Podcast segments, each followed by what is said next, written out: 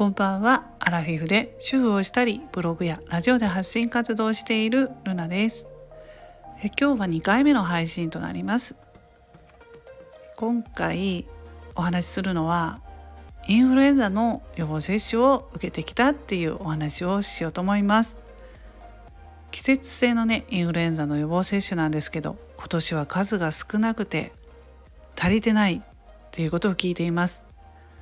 なのでいつも、えー、予防接種をしてもらってるねインフルエンザの。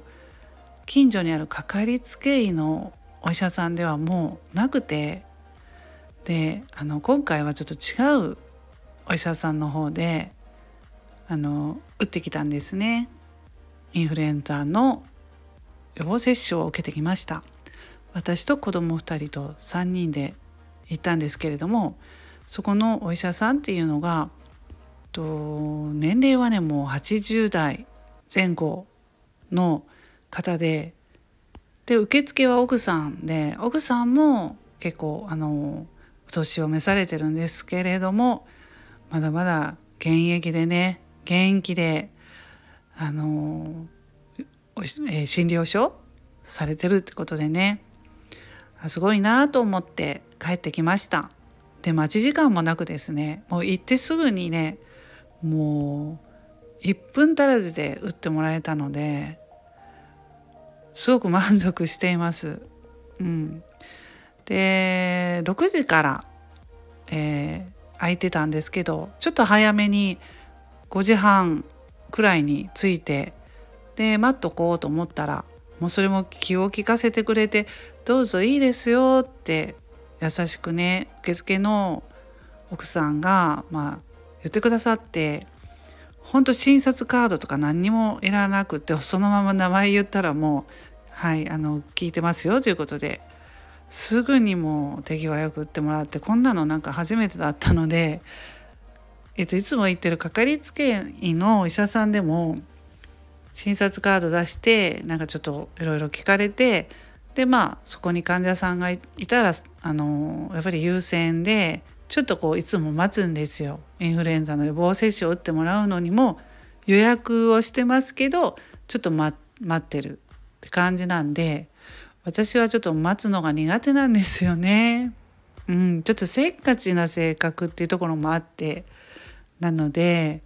もう今回本当ありがたかったなと思っています。もう次からもそちらの方で予防接種受けようかななんてこと思いました。